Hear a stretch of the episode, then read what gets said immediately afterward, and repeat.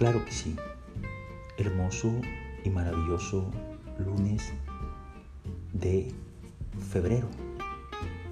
Ayer nos vimos sorprendidos porque una hermosa y maravillosa dama nos hizo entrega del folleto relacionado con el Via Crucis Escuchemos al enfermo. Esto es como producto de esa Jornada Mundial del Enfermo.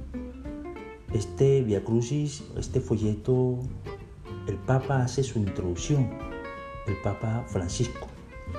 Y hemos querido que este episodio sea dedicado a ello, a esa Jornada Mundial del Enfermo.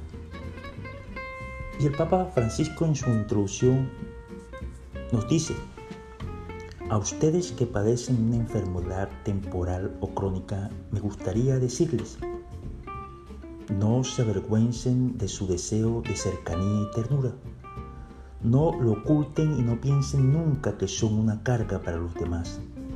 La condición de los enfermos nos invita a todos a frenar los ritmos exasperados en los que estamos inmersos y redescubrirnos a nosotros mismos.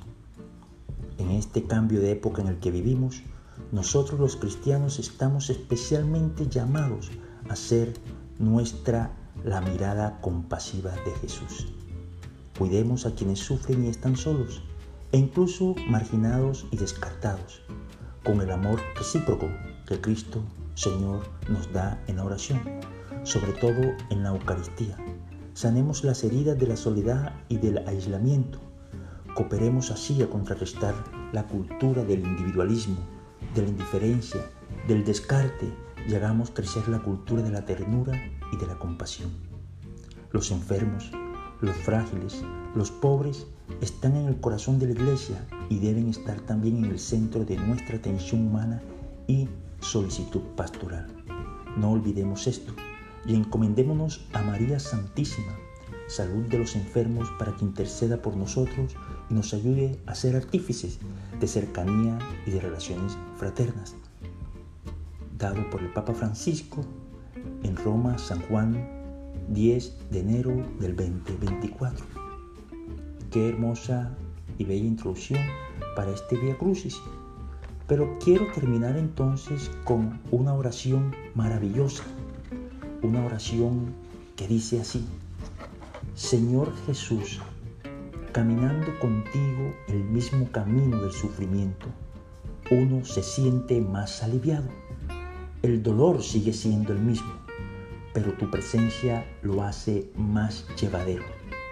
Al terminar mi Via Crucis, yo sigo clavado en mi cruz de la enfermedad, pero siento que me duele menos, porque tu presencia y tu compañía ponen luz y esperanza en mi camino.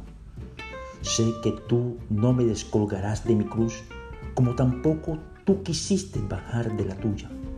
Pero ya es bastante saber que mi dolor no te es ajeno, sino que tú mismo has querido compartirlo.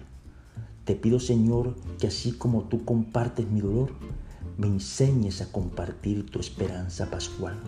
Juntos los dos por el mismo camino de la cruz, pero juntos también los dos camino de la Pascua tú que vives y reina por los siglos de los siglos, por los siglos de los siglos. Amén. Hermoso y maravilloso.